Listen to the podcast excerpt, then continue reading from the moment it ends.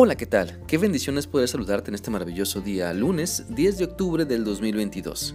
Te animo para que sigamos meditando en lo que la palabra de Dios nos enseña en la primera carta del apóstol Juan capítulo 3. Vamos a leer hoy el versículo 8, el cual dice así. Pero el que siempre hace lo malo es amigo del diablo, porque el diablo ha estado pecando desde el día que Dios creó el mundo. Por esta razón vino el Hijo de Dios al mundo para destruir todo lo que hace el diablo. Nuestras obras ciertamente definen lo que hay en nuestra mente y corazón. Lo que hacemos define quiénes somos y si estamos enfocados en lo bueno o estamos enfocados en lo malo. Por eso no podemos decir que amamos a Dios y que le seguimos si de manera natural y despreocupada hacemos cosas malas como mentir, ser deshonestos, ser infieles, ser indiferentes a las necesidades de los demás. Porque de acuerdo con este pasaje, si siempre hacemos lo malo, entonces somos amigos del diablo y no de Dios. Porque nuestros pensamientos, palabras y acciones nos dicen en dónde está nuestro corazón, nuestro enfoque, nos dicen de qué lado estamos.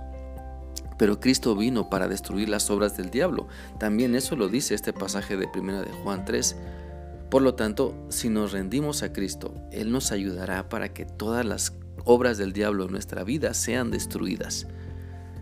Por lo tanto, si te estás dando cuenta de tu inclinación para hacer lo malo, busca a Cristo para que te ayude a salir de la maldad que sigues practicando porque, sabes, nada edificante surge de practicar lo malo, porque nada duradero se construye o logra cuando te enfocas en hacer lo malo o hacer sufrir a las demás personas o realizar actividades que destruyen tu cuerpo, tu matrimonio, tu familia, tu comunidad, tu iglesia. Mira, si deliberadamente haces cosas malas, no puedes pensar que estás bien. No te puedes justificar en que muchas personas más lo hacen y que qué de malo está en hacerlo. Ah, mira, pero lo malo está mal aquí y donde sea. Por eso te invito para que permitas que Cristo te pueda dar un nuevo concepto de lo que es bueno y agradable. Él vino para darnos una nueva y mejor forma de vivir. Vino para salvarnos de vivir haciendo lo malo. Vino para rescatarnos de servir al diablo, para que ahora sirvamos a Dios. Vino para transformar nuestra mente y corazón y así darnos un mejor sentido a la vida que Él nos ha prestado. Vamos a la Biblia y vamos a ver lo que nos dice Juan 8 del 42 al 44. Jesús les dijo, si Dios fuera su Padre, me amarían, porque yo vengo de Dios y ahora estoy aquí no vine por mi cuenta, Él me envió. ¿Por qué no entienden lo que les digo? Porque no pueden aceptar mi mensaje. Ustedes son de su padre el diablo. A ustedes les gusta hacer las maldades que el diablo quiere que hagan. Desde que, desde el comienzo, él fue un asesino y no tiene nada que ver con la verdad porque no hay verdad en él. Es un mentiroso y padre de mentira. Por lo tanto, cada uno de nosotros debemos revisar nuestra vida desde lo que domina nuestra mente hasta los hábitos que constantemente hacemos y darnos cuenta si nos estamos dejando dominar por la maldad o estamos resistiendo firmes en las enseñanzas de nuestro Señor y Salvador Jesucristo.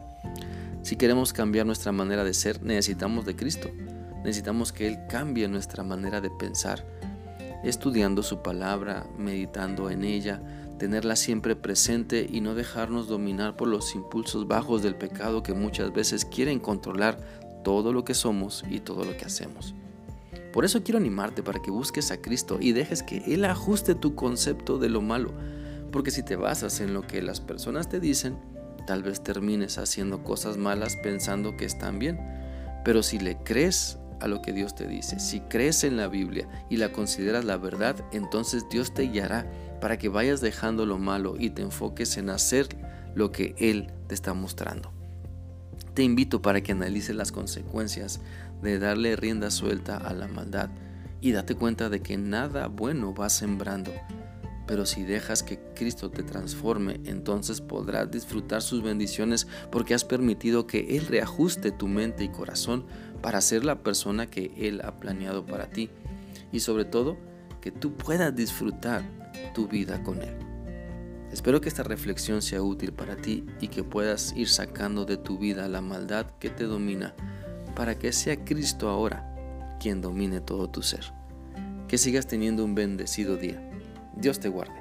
Hasta mañana.